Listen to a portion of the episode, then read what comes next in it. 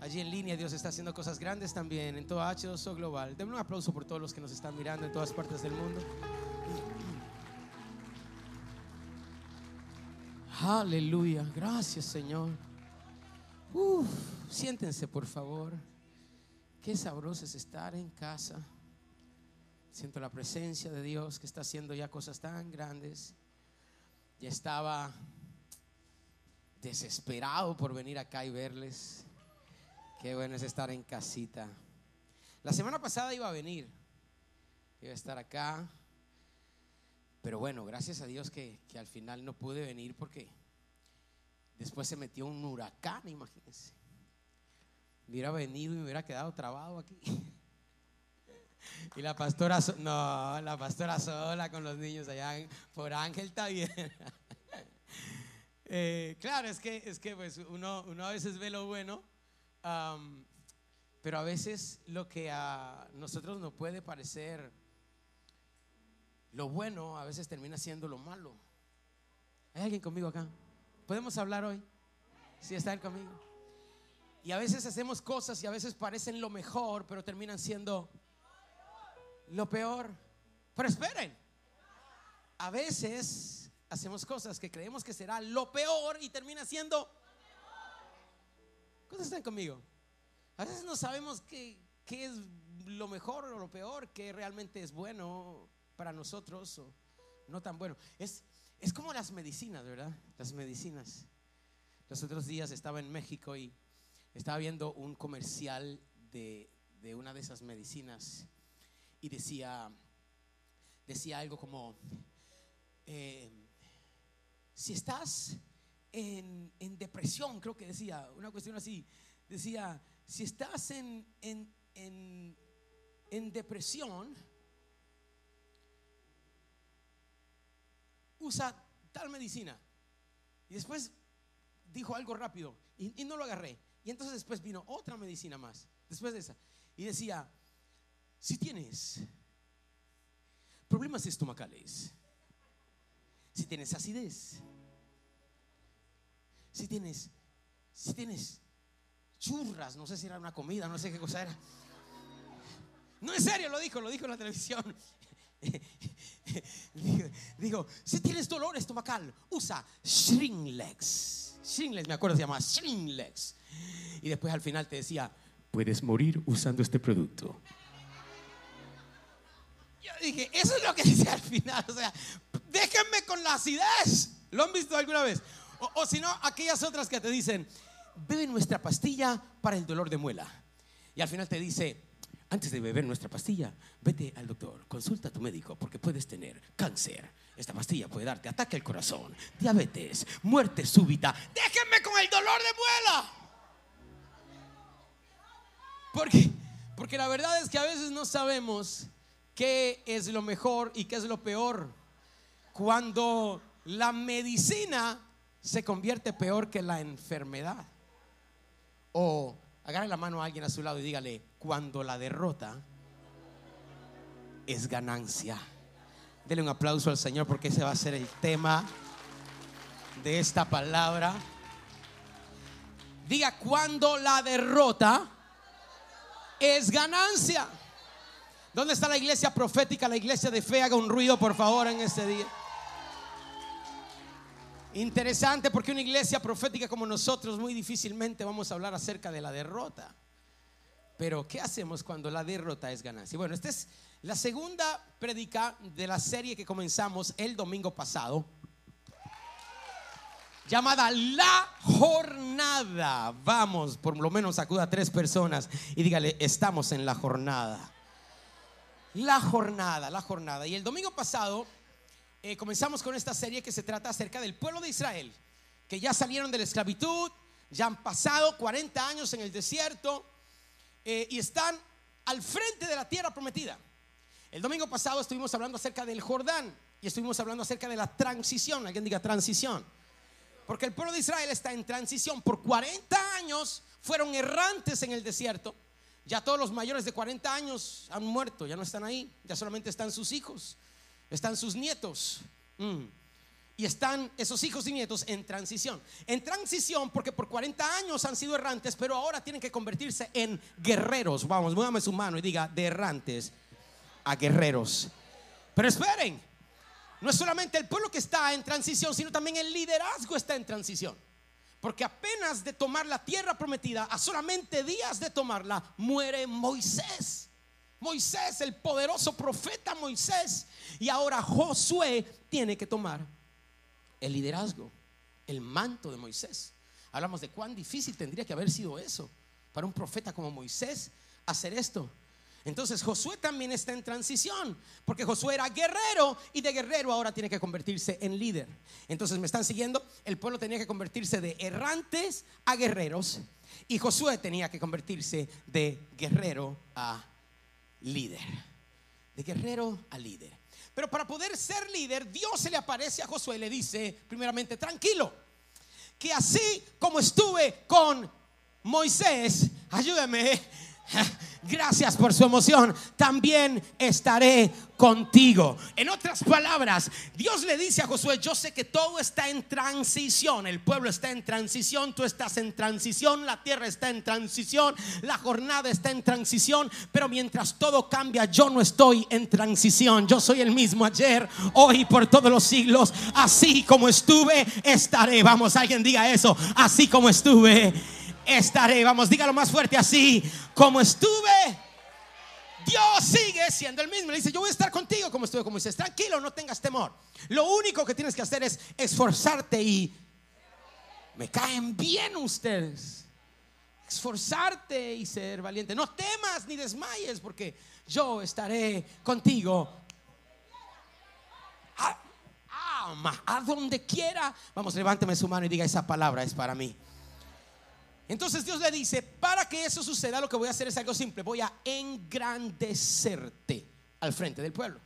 Hablamos el domingo pasado de que el pueblo no creía en Josué, porque Josué era un simple guerrero, hijo espiritual de Moisés, pero Moisés era el que abrió el agua, el mar rojo. Moisés era el que tiró la vara y la vara se convirtió en serpiente y la serpiente se comió la serpiente de los brujos y magos que estaban en Egipto. Moisés fue el que habló cuando tenían hambre y de los cielos comenzó a caer pan. Moisés, Moisés fue el que le pegó una piedra y de la piedra salió agua. Ahora este jovencito tiene que ponerse en los zapatos de Moisés. Dios le dice, tranquilo, yo voy a engrandecer tu nombre al frente de la gente. Sacuda a alguien y profetícele a alguien, dígale, Dios engrandecerá tu nombre. Suena muy bonito, pero para que Dios engrandezca tu nombre, aprendimos el domingo pasado que tienes que estar firme. Tienes que estar parado. Dios le dijo, voy a abrir el Jordán, pero antes de abrir el Jordán vas a tener que mantenerte en la palabra. No vas a correr, va a venir el huracán, va a venir la tormenta, va a venir todo, pero cuando te mantienes firme voy a darte influencia al frente de la gente. Mm. Eso me acuerda el, el presidente de Ucrania, en todo esto de la guerra contra Rusia, en el principio un día eh, Estados Unidos lo llamó y le dijo, te vamos a mandar un avión para darte un plan de escape. ¿Se acuerdan de eso? Y él se levantó y le dijo, yo no necesito un plan de escape. No manden un avión, manden balas. En ese momento la influencia del presidente aumentó. Porque la influencia al frente de las personas viene a través no de aquellos que tienen títulos, sino de aquellos que salen y que saben mantenerse sobre una palabra. Uf, claro, claro, porque cuando hablamos de títulos todos quieren títulos. Ayúdeme, por favor, que apenas estamos en la introducción. Todos tienen títulos, todos quieren ser apóstoles. Y hasta se autodeterminan ellos mismos se autoungen ellos mismos con aceite de camión. Profetas. No, yo soy el evangelista, tal y tal. ¿Y a qué iglesia vas? No, yo, yo, yo hago mi propia iglesia en la calle. No eres evangelista nada. Maestros, pastores, pastores. Hmm. Es interesante cuando ves, por ejemplo, la dinámica de personas empresarias que tienen compañías, que tienen empresas y que han tenido cierto éxito en una compañía y creen, esto pasa mucho, yo he visto muchísimo esto en todos los años de pastor que tengo, creen que porque han tenido éxito en una empresa con gente, van a tener éxito como pastor. Papito, si no estás llamado a ser pastor, ni lo intentes. Porque un líder no es hecho por un título o por una posición. Un líder es hecho cuando Dios lo posiciona. No hay nada ni nadie que te pueda mover. Vamos, dile al Señor mientras aplaude, engrandéceme. Dame influencia con el pueblo. Diga con el pueblo. Dígalo otra vez. Porque al final, vamos, escríbamelo allí, H2O Global Online, escríbamelo. Al final, se trata del pueblo. Perdí a alguien. Diga, póngalo ahí. Se trata de la gente. Tu influencia, mm, el engrandecer tu nombre, mm, el poder que Dios pueda darte, no se trata de ti, ni de tu agenda, ni de lo que tú quieras alcanzar. Se trata de los hijos de Dios, de la gente. Entonces Dios va a prosperarte a ti para que prosperes a los demás a bendecirte a ti para que bendigas a otros. My God, quisiera tener a alguien. Dios va a darte ese carro nuevo para que el domingo no venga vacío a la iglesia. Quisiera tener a alguien acá. Se trata siempre liderazgo de los demás. Si quieres, bájenme un poquito el humo que hay una chequina aquí que estoy, estoy que vuelo ya. Qué gloria que hay aquí. Decir un aplauso. Este H2O Filadelfia está súper lleno de gloria. Entonces, asegúrate que hace lo que naciste para hacer, porque la influencia, el liderazgo no se trata de ti. Josué tenía que entender esto. Dios te va a bendecir para bendecir a los demás. Entonces, no voy a forzar mi agenda sobre lo que Dios quiere hacer, porque si yo forzo mi agenda sobre la agenda de Dios, no tendré la bendición de Dios, pero si entro en la visión de Dios, recibiré su provisión. Visión establece provisión. Bueno, bueno, ya, ya, ya, hablé mucho en esta introducción. Entonces, Josué tiene el corazón correcto y Dios hace un milagrazo. Abre el Jordán. De hecho, Dios hace dos milagros ese día.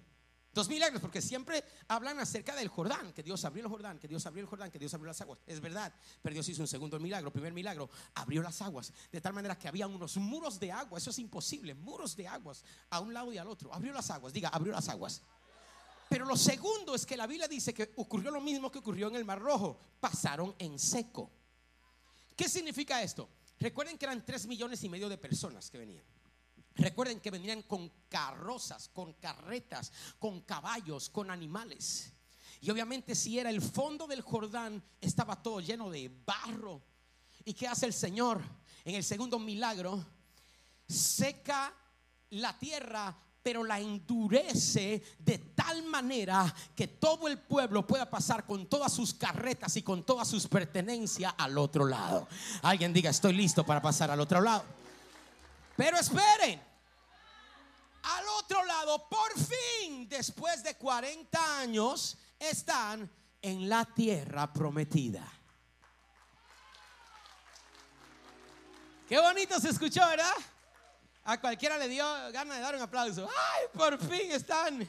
La tierra. ¿Cuántos aquí, cuántos aquí pueden testificar conmigo la realidad de que las cosas se hacen más difícil cuando estás a punto de entrar en tu bendición? Vamos, alguien que tiene más de un año de ser cristiano tiene que saber que el diablo te atacará más fuerte cuando estás a punto de entrar a lo que Dios te ha llamado.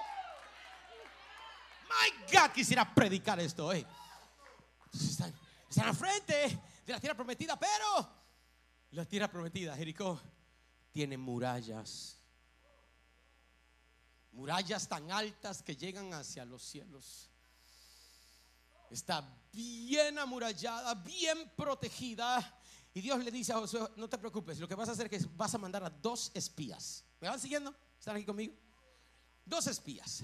Los dos espías entran para ver cómo está la seguridad de la ciudad para ver cómo está el ejército, ver las armas que tienen. Cuando entran allí, se encuentran una prostituta. Ahí me está siguiendo. Llamada, a ver si se acuerdan. Rab, gracias por tu emoción. Llamada Rab. Rab la ramera. Imagínense que usted pase por la eternidad. El Antiguo Testamento como Rab la ramera. Raab la ramera le abre la puerta de su casa. Ellos están en su casa, pero Raab la ramera hmm, tiene que haber sido muy influente. Porque el día que entra en su casa, el día que entra en su casa, el rey mismo le manda a decir, hey, escuché que alguien ha entrado en tu casa y que son espías, sácalos de allí. Tiene que ser influyente para que el rey te hable, o sea, que el presidente te llame por teléfono y te diga, hey, eh, vi que pasó algo ahí en tu empresa, ten cuidado con eso. El rey le dice eso. Pero ya ella había recibido una revelación, así que esconde a los dos espías en el techo. En el techo dice que estaba lleno de manojos de lino, otra señal de que esta mujer tiene que ser multimillonaria. Qué interesante, qué raro, porque es ramera. ¿Cómo? Multimillonaria. Estaba lleno su techo de lino y allí se esconden los espías. Y es allí donde vamos a tomar esta palabra de hoy. Alguien diga, cuando la derrota es ganancia. Y es ese aplauso, de lo como 20 veces más. Y vamos a ir a Josué capítulo 2 y vamos a leer desde el verso 8 al 15 y estoy emocionado por esta palabra. Hay alguien que siente lo que yo estoy sintiendo. Dice así, levánteme sus manos bien arriba, bien arriba, bien arriba. ¿Cómo dice nuestra declaración de la palabra? Yo la creo, la recibo y la concibo en el nombre de Jesús. Y dice así, antes de que los espías se acostaran, Raab subió al techo y les dijo, yo sé que el Señor les ha dado esta tierra. Mire qué tremendo. Mm. Y por eso estamos atemorizados todos los habitantes del país. Están muertos de miedo ante ustedes. Tenemos noticias de cómo el Señor secó las aguas del mar rojo para que ustedes pasaran. Después de haber salido de Egipto, también hemos oído cómo destruyeron completamente a los reyes amorreos Sijón y Og al este del Jordán. Por eso estamos todos tan amedrentados y descorazonados frente a ustedes. Yo sé que el Señor y Dios es Dios de dioses. Mire qué cosa tan tremenda lo que una mujer cananea dice, que tenía muchos dioses. Dice, yo sé que el Señor y Dios de ustedes es Dios de dioses, tanto en el cielo como en la tierra. Ah, por lo tanto, les pido ahora mismo que juren en el nombre del Señor que serán bondadosos con mi familia, como yo lo he sido con ustedes. Quiero que me den como garantía una señal de que perdonarán la vida de mis padres, de mis hermanos y de todos los que viven con ellos. Juren que nos salvarán de la muerte. Juramos por nuestra vida que la vida de ustedes no correrá peligro, contestaron ellos. Si no nos delatas, seremos bondadosos contigo y cumpliremos nuestra promesa cuando el Señor nos entregue este país. O sea, ellos están completamente seguros de lo que venía, mami. ¿Usted está viendo esto? Verso 15. Entonces, Raab los bajó por la ventana con una soga, pues la casa donde ella vivía estaba sobre. ¿En dónde estaba? Díselo por lo menos a dos personas. ¿En dónde estaba la casa de Raab? Sobre las murallas de la ciudad. Levánteme sus manos. Gracias, Padre, por esta palabra. Porque vas a hablarnos a cada uno y vas a posicionarnos en el lugar que has destinado para nosotros. Porque abrirás los mares. Porque manifestarás tu gloria porque has llamado nuestro nombre para la victoria en el nombre de Jesús. Denle un aplauso al Señor si lo cree.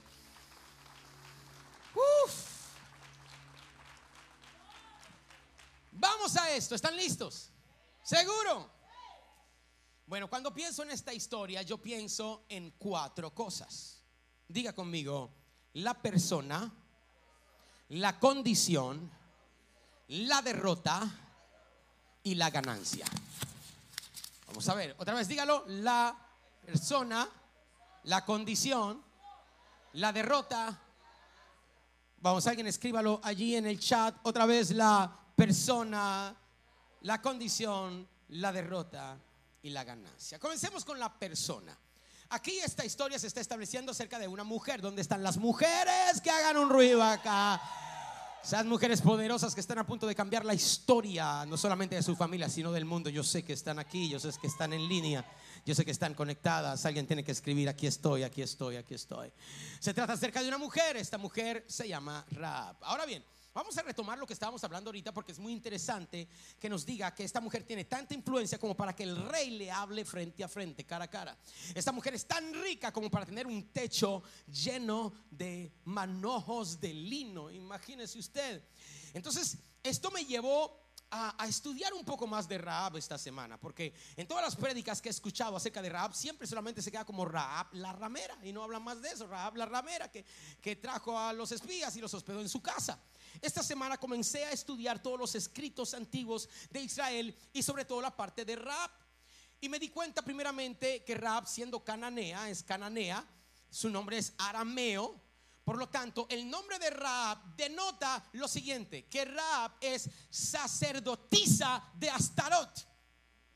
Astarot, juntamente con Baal, Astarot y Baal, los dos dioses más poderosos por la cual toda la historia de Israel tuvieron problemas con Astarot y con Baal. Alguien me está siguiendo acá, no vamos a entrar en eso. Pero Astarot es la reina de los dioses, según la cultura y la religión babilónica de los cuales los cananeos pertenecen. Esta Astarot es la diosa de la fertilidad. Así que ellos necesitaban la fertilidad para que sus campos fueran fértiles para comer. Estos eran culturas agrícolas, ¿verdad? Tenían, tenían siembras, tenían animales, necesitaban la fertilidad para que los animales se reproduzcan. Así que ellos adoraban a Astarot como la diosa de la fertilidad. La adoración la adoración eh, era, eh, consistía en cultos de orgías, cultos sexuales, donde hombres con hombres, mujeres con mujeres, mujeres con hombres, jóvenes, toda clase de locura ocurría en estos cultos, toda clase de prostitución. Y las sacerdotisas, porque eran sacerdotisas, las pastoras de estas iglesias, eran sacerdotisas eran llamadas por la cultura hebrea como prostitutas. ¿Alguien me está siguiendo acá? Entonces, lo primero que yo quiero que entiendas es que no es cualquier prostituta. No es cualquier ramera conforme a nuestra cultura americana de lo que es una ramera o es una prostituta. Es una mujer poderosa es una mujer que está al frente de la religión primaria de los cananeos. Oh, por eso entiendo que el rey tiene acceso para hablarle cara a cara. Por eso entiendo que tiene tantos manojos de lino por encima de su casa. Y eso me lleva, eso me lleva a algo interesante. Según Josefo, que era un escritor de tiempos antiguos, Josefo dice y habla acerca de Raab. Y Josefo explica que Raab tenía un hotel importante dentro de la ciudad de Jericó. Entonces al final los, los, espías no solamente se están hospedando en una casa cualquiera, se están hospedando en el hotel más importante, la cual la dueña es Raab. ¿Alguien me va siguiendo acá? Uf, entonces influyente, empresaria, ministra de la religión cananea, Raab era importante. Pero esperen, esto me lleva al segundo punto, no solamente la condición, sino también, o la persona, sino también la condición. Diga, la condición. La condición. ¿Cuál era la condición? Dice que Raab, además de todo esto, ¿en dónde vivía? A ver si se acuerdan, ¿en dónde vivía? En la cima del muro. Vamos, díganlo más fuerte esta era la condición de Raab. Ella vivía en la cima. Vamos a hacer así con sus manos y diga la cima. Diga el tope. Lo más arriba de los muros de la ciudad. Esto quiere decir que esta mujer era muy poderosa y muy exitosa, pero quiero hacerte una pregunta. ¿Qué haces cuando has llegado a la cima y la cima no era lo que esperaba? ¿Qué haces cuando tienes todo el dinero del mundo pero no puedes dormir en la noche? My God, quisiera hablarle a alguien acá. ¿Qué haces cuando vives en la cima pero sabes que te falta algo? ¿Qué haces cuando estás arriba y has conquistado tantas cosas, pero no has conquistado el propósito de tu vida? Yo quisiera decirle a alguien, si Dios no está en la cima, no quiero la cima, no la quiero, no la quiero. Quiero solamente los lugares que Dios ha preparado para mí. El salmista David dice, tú haces mis pies como de sierva y en las cimas me haces caminar. Quiero la cima de Dios. Busca tres personas y dígaselo. Quiero la cima de, de Dios. ¿Qué haces cuando te ven la gente como exitoso, pero tú no eres feliz? Cuando sonríes en la empresa, pero lloras en la casa. Cuando la gente te envidia por lo que tienen, pero ellos no saben que lo que tienes te ha costado todo. Familia, matrimonio, tiempo, paz y después de llegar no te ha dado nada aquí adentro. Los muros, los muros, alguien diga muros, los muros de la imagen, por ejemplo. Tienes carro y tienes casa y tienes muchas cosas y tienes hasta ropa nueva y ropa de marca, pero la gente no sabe en qué compras todo a crédito. ¿Alguien está conmigo? Y entonces, y entonces dice, ay, qué bonito todo lo que tienen. Qué bonito lo que tú qué bonito lo que es tuyo. Realmente no es tuyo. Deja de pagar el carro para que tú veas quién es el verdadero dueño. Quisiera tener a alguien. Los muros de la imagen. Por darte una imagen, tratar de caerle bien a personas que no conoces. Mm, por darte una imagen, estás viviendo en la cima. En la cima, pero en la cima de la deuda en la cima de la imagen, en la cima del crédito, has edificado una vida, pero sientes que la vida que has edificado es ficticia. Allí estaba Raab. Los muros la habían atrapado. ¿Alguien sabe de muros? Quisiera hablar con alguien que conozca muros, muros, muros, porque en los muros siempre hay dos lados, dos caras de una misma moneda. Diga dos muros. Entonces, por un lado, eres ministro, ungido de Dios pero por otro lado eres depresivo. Por un lado vas a la iglesia, pero por otro lado eres alcohólico. Mm, quisiera tener a alguien aquí. Por un lado cantas, yo me rindo a él, pero, pero por el otro lado del muro estás peleando con tu familia después de la iglesia. Vamos, ayúdame a predicar esto porque vamos a esto. Es por un lado estás sonriendo, por otro lado eres depresivo, por un lado estás adorando, por otro lado estás maldiciendo, por un lado eres el que anima a la persona y por el otro lado, del otro lado del muro, necesitas a alguien que te anime a ti. Rab estaba cansada, aunque vivía en la cima del muro. Ella dijo, este muro tiene que ser derrubado de alguna manera. Y yo he venido a hablarle a personas en este día que estén cansadas del muro y que le digan, Dios, yo sé que me ha costado edificarlo, pero si no es tuyo, tráelo abajo. Cuando la derrota es ganancia, si es un cima sin Dios, no, no la quiero. Una encuesta entre los jóvenes. ¿Dónde están los jóvenes que hagan un ruido? A ver, come on, people. Gracias por tu emoción. Ya, ya. Una encuesta entre los jóvenes demostró que eh, entre lo que más querían, lo que más querían, millennials, centennials, los que más querían eran dos cosas, fama y dinero. Nada nuevo, ¿verdad? Fama y dinero. Y los jóvenes admiran tanto a los que tienen fama y dinero. Que se ponen los nombres de ellos aquí, aquí, aquí. Porque quieren ser como los que tienen fama y dinero. Pero no sabe no saben la vida de aquellos que admiras. Una de las personas más admiradas en el mundo, Andre Agassi. ¿Has escuchado alguna vez ese nombre? Andre Agassi. Es y fue el número uno en el deporte del tenis. Hizo millones y millones de dólares. Admirados por millones de jóvenes alrededor del mundo. Tantos querían ser como él. Tenía aviones, mansiones, toda clase de cosas y de lujos.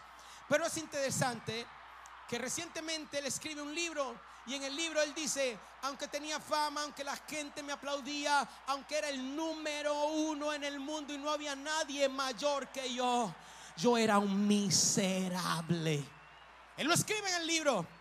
De hecho, él decía, yo odiaba mi vida. André así con todas las victorias, con todos los aplausos, con todas las cosas hermosas que le daba la gente. André dice, yo odiaba mi vida. Pero esperen, dice, yo odiaba el tenis. El deporte que lo hizo multimillonario lo odiaba. Y le preguntan, ¿por qué odiabas el tenis? Él dice, porque el tenis me desconectó de mi verdadera vida y de mi vida privada. André Gassi, aunque con muchas casas, con muchas mansiones, se divorció muchísimas veces. No pudo mantener un matrimonio feliz. Sus hijos no pudieron ser felices mientras él estaban creciendo y él estaba dentro de la fama y dentro del dinero. Y él dice que en un momento toda esa fama, todo ese dinero, todo ese reconocimiento se derrumbó. Y cuando se derrumbó todo eso, André Agassi dijo, voy a hacer un colegio, el colegio André Agassi, para ayudar a las personas. Y él cuenta en el libro que cuando hace este colegio encontró un sentido a su vida. Muchas veces las cosas grandes que hemos edificado tienen que ser derrumbadas para nosotros poder comenzar de nuevo y alcanzar lo que verdadera. Quisiera atender a alguien.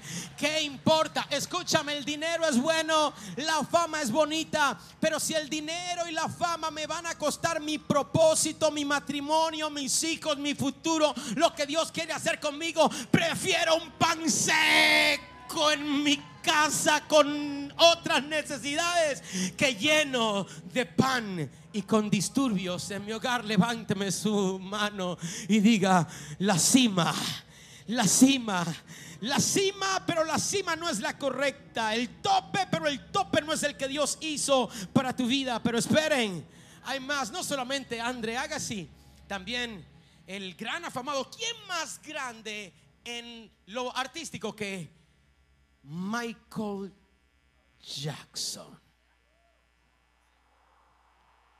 Hizo 600 millones de dólares. Y todavía sus canciones siguen haciendo millones de dólares. Tenía mansiones en todas partes, carros lujosos, servidores, gente que le hicieran la comida, le trajeran el agua, le compraran la ropa, todo lo que usted creía que un ser humano podría necesitar. Pero lo más importante no lo tenía, paz. Estaba lleno de ansiedad con todos los millones del mundo, con todos los aplausos, con toda la música, con todos los premios y ni siquiera podía dormir por la noche.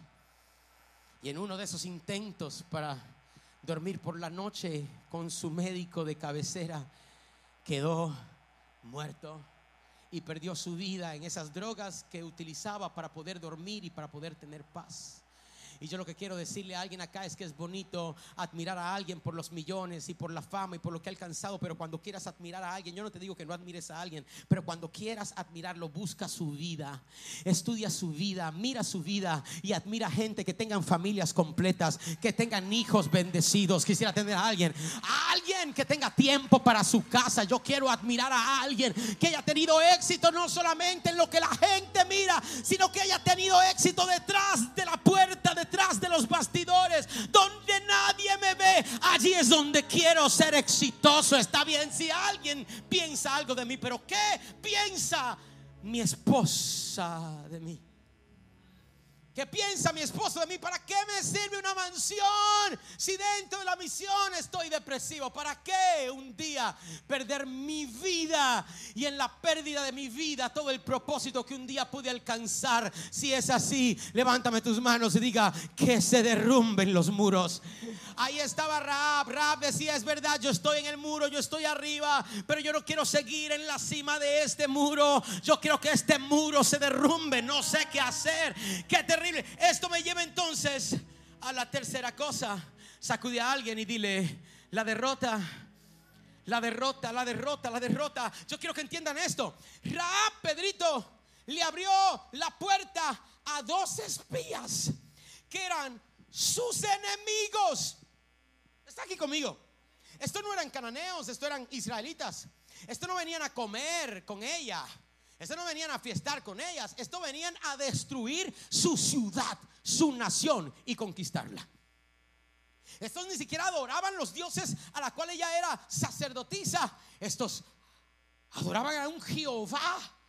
Pero ella le abre la puerta. Yo quiero que te pongas en los zapatos de esta mujer y ayúdame a hacerme una pregunta. ¿Cómo es posible, Rab, que tú le abras la puerta a la destrucción?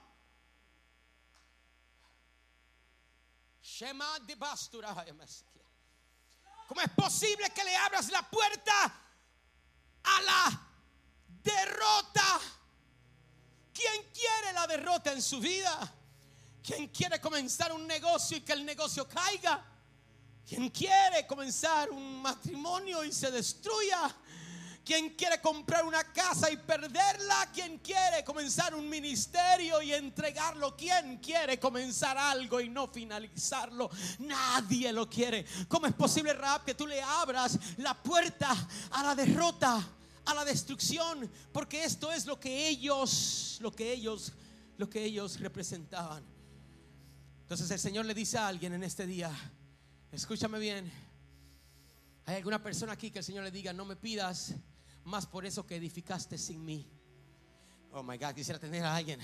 Porque el problema es que nosotros edificamos cosas sin preguntarle a Dios y después, cuando las cosas se están derrumbando, le pedimos a Dios por ayuda. No, quisiera predicarle a alguien esta palabra. Hay alguien que me está siguiendo. Oh Señor, ayúdame. Y el Señor te dice, pero ¿por qué más bien no me oraste antes de comenzar lo que comenzaste? Te hubieses ahorrado todos esos ayunos y esas oraciones que estás haciendo. Yo quiero hablarle a alguien que se atreva a cambiar la oración y a decirle, Señor, si no es tuyo, derrúmbalo. Haga. Quisiera hablar con alguien que en vez de seguirle pidiendo al Señor, edifícalo, edifícalo, bendícelo. Sana, diga, Señor, si no es tuyo, corta lo sácalo, rómpelo, destruyelo. No lo quiero, Señor. Yo quiero la derrota. Si la derrota será ganancia. Sacude a alguien cuando la derrota es ganancia. Dile cuando la derrota es ganancia. Oh, quiero que entiendas que todo lo que ella conocía en Jericó, su vida, su cultura, su gente, su lenguaje, todo iba a ser derrotado por ella abrirle la puerta a dos espías que venían a tumbarlo todo. ¿Alguien me sigue acá? ¿Cómo es posible? El verso no nos dice. Porque el verso dice que ella reconoció.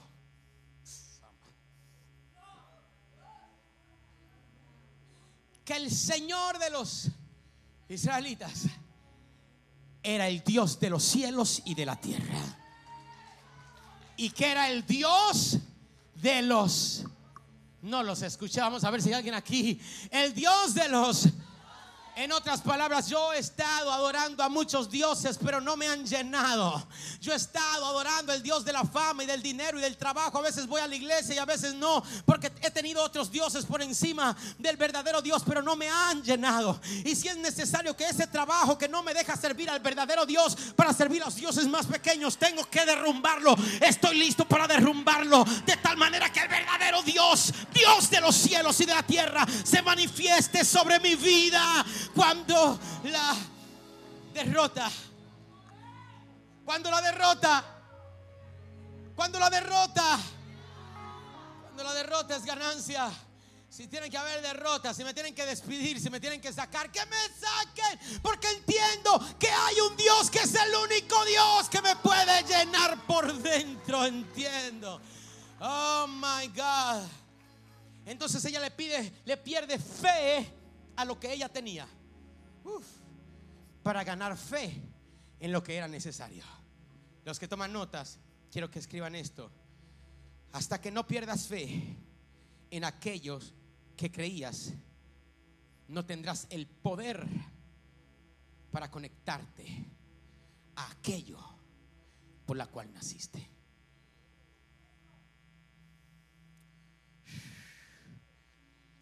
Hasta que no perdamos fe de un lado, no alcanzaremos fe del otro. Y, la realidad, señores, es que hay tanta gente en la iglesia que dicen tengo fe en Dios, pero la verdad su vida demuestra que tienen más fe en otras cosas. Y a través de esas cosas han edificado tantas cosas en su vida que al final no saben qué hacer con tanto. Y hoy he venido a decirte, están tocando a tu puerta. Y no he venido con una palabra motivadora a decirte lo que viene.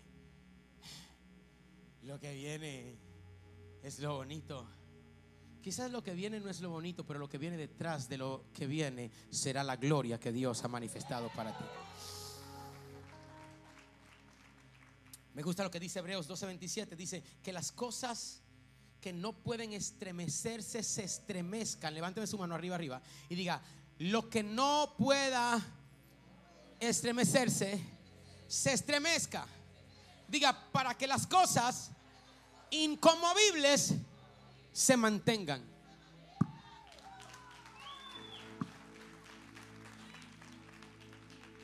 Dios va a establecer de tal manera su gloria y va a sacudir de tal manera que las cosas que puedan estremecerse se van a estremecer de tal manera que las cosas inconmovibles puedan mantenerse. ¿Sabes qué? Es más, te voy a decir algo. ¿Quieres saber cómo los demonios tiemblan? ¿Cuántos quieren hacer el infierno temblar? Te voy a decir cómo. Los demonios tiemblan cuando las murallas caen. Los demonios tiemblan. Tiemblan cuando se levanta alguien que esté lo suficientemente loco para creer que todas las cosas ayudan a bien a aquellos que aman a Dios. Alguien quisiera hablarle a algún loco aquí, alguna loca de fe que se atreve a decir, Señor, rompe lo que tengas que romper. Rompe, my God, no, no sé si usted está listo. Señor, no te voy a pedir que sanes esta situación como está. Si es necesario que rompas mi matrimonio, rómpelo para que lo sanes como debe ser, Señor, desde las raíces. Rómpelo. Dios está buscando a alguien que se atreva a abrir la puerta a la destrucción a algún loco. Que diga, Señor, este negocio me está volviendo loco, no me da tiempo, no tengo una palabra, sé que lo comencé fuera de ti, no sé qué más que hacer. Si tienes que romperlo, rómpelo, comenzaré de nuevo, porque si te tengo a ti, tú eres todo lo que yo necesito para ver tu gloria. Quisiera tener a alguien en este día. Señor, rompe lo que tengas que romper en mi vida. Lloraré, me sentiré triste, pero sé que me levantaré del polvo. Habrá alguien acá Levántame tus manos. Rompe lo que mi padre construyó. Rompe lo que mi mamá construyó, mis abuelos, mis bisabuelos, las maldiciones generacionales, los patrones disfuncionales, las cosas, Señor, que hoy estoy viviendo, tú la conoces. Rompe, diga conmigo, rompe, rompe lo que tengas que romper. Mi puerta está abierta, rompe lo que tenga. Destruye las murallas que yo no construí en tu propósito. Levántame tus manos. Ayúdame, los que conocen este versículo, porque las armas de vuestras milicias no son carnales, sino poderosas en Dios para la destrucción de fortalezas.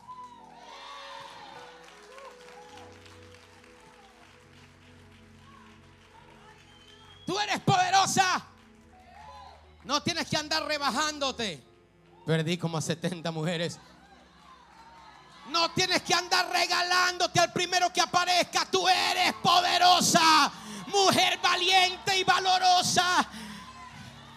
Y si es necesario que el Señor tenga que romper ese noviazgo tóxico, la única manera de que aparezca el que Dios tiene para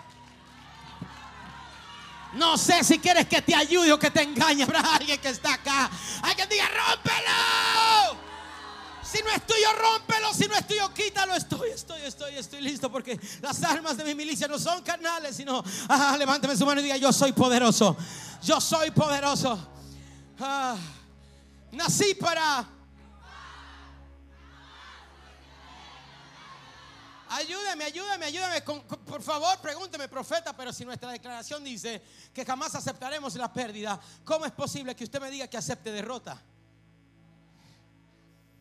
Es que hay situaciones en la vida que la derrota no es pérdida.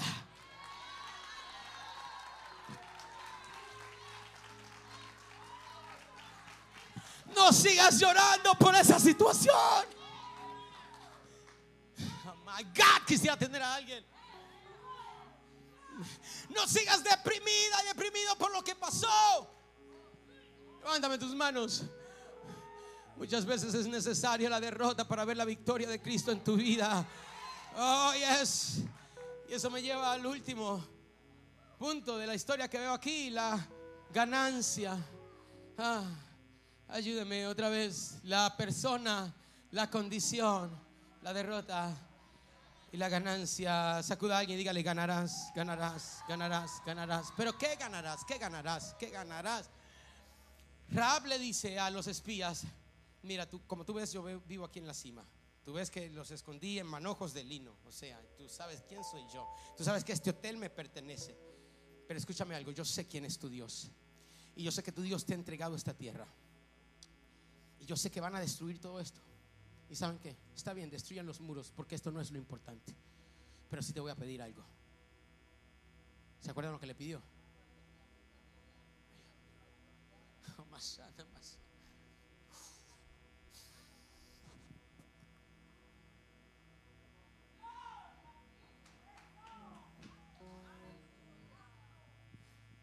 de que me vale una casa grande si trabajo tanto que no puedo criar a mis hijos.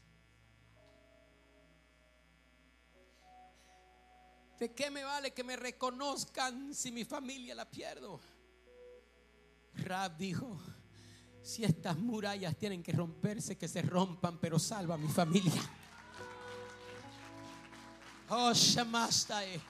Quisiera tener a alguien que se atreva a decir, Señor, no más, no más, no más, no más faltas de sueño, no más, no más estrés, no más ansiedad. Señor, rompe lo que tengas que romper, pero salva mi casa, salva mi familia. Voy a tumbar los muros que han sido preciosos para mí de tal manera que mis generaciones, levánteme sus manos y profetice y diga, mis generaciones ganarán. Siempre hemos declarado algo aquí en H2O y hemos dicho que nuestros hijos serán más bendecidos que nosotros, más victoriosos que nosotros, más ricos que tú, más gloriosos que tú, más ungidos que tú, más santo que tú, más habrá alguien que pueda creerlo de verdad y haga un ruido aquí en Bolivia y en Chile y en Panamá y donde quiera que estés conectado. Tus hijos serán bendecidos. ¿Puedo decirte algo más? ¿Seguro? Tienes dos minutos más. ¿Puedo decirte algo más? Quiero decirte algo más. Y deja de estar hiriéndote a ti mismo por los errores del pasado.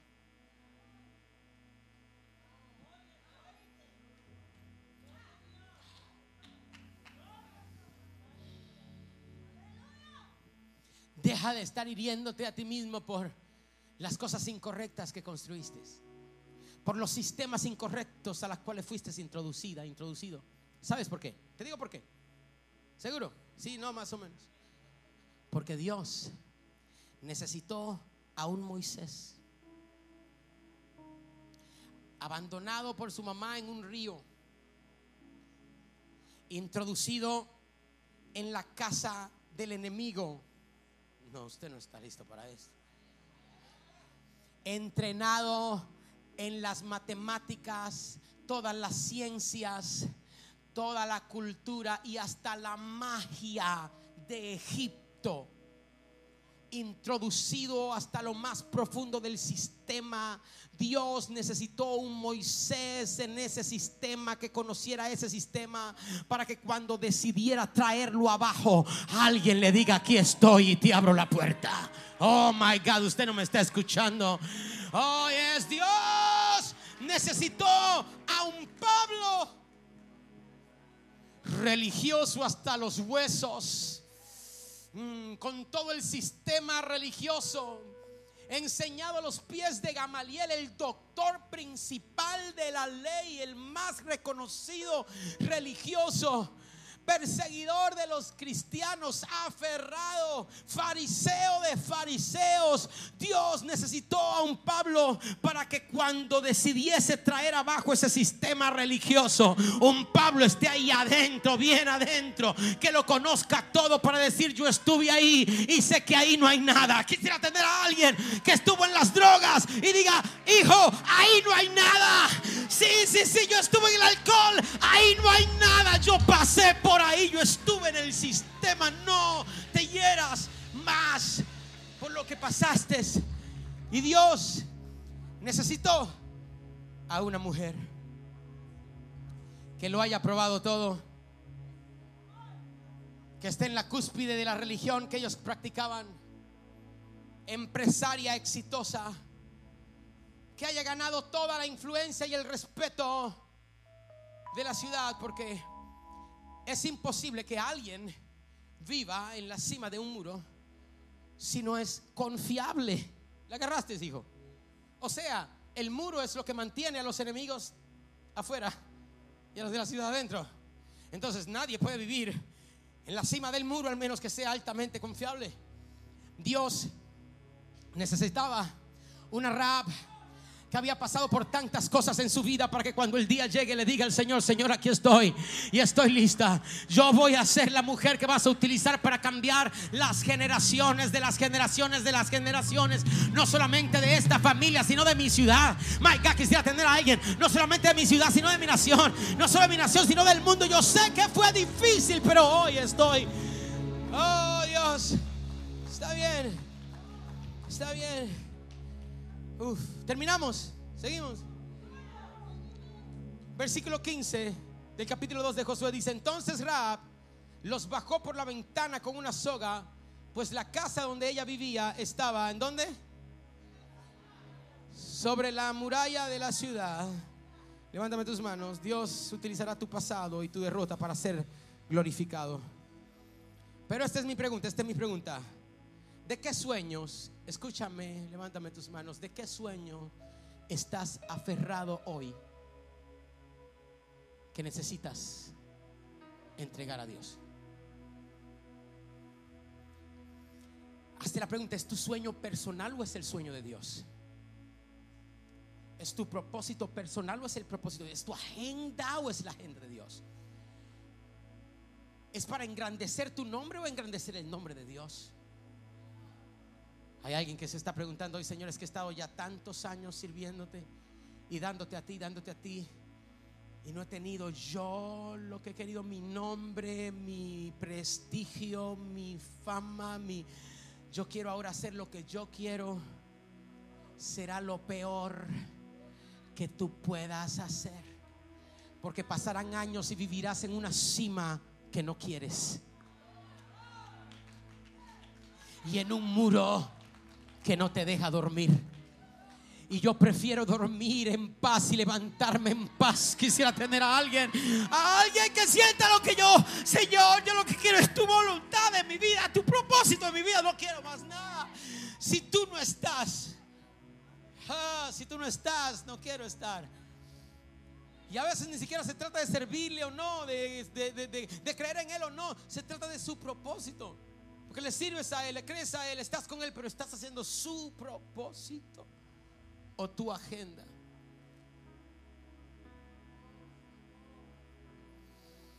Derrumbar, derrumbar lo que haya que derrumbar, pero ah, hay personas que, que entienden esto. ¿Y sabes qué? Dios te hará un favor para que cuando las ruinas caigan, te lo digo. Si me convencieron aquí de este lado. Te lo voy a decir. Para que cuando estén las ruinas y la gente corra y te dejen, que te deje todo el que no tenía que estar.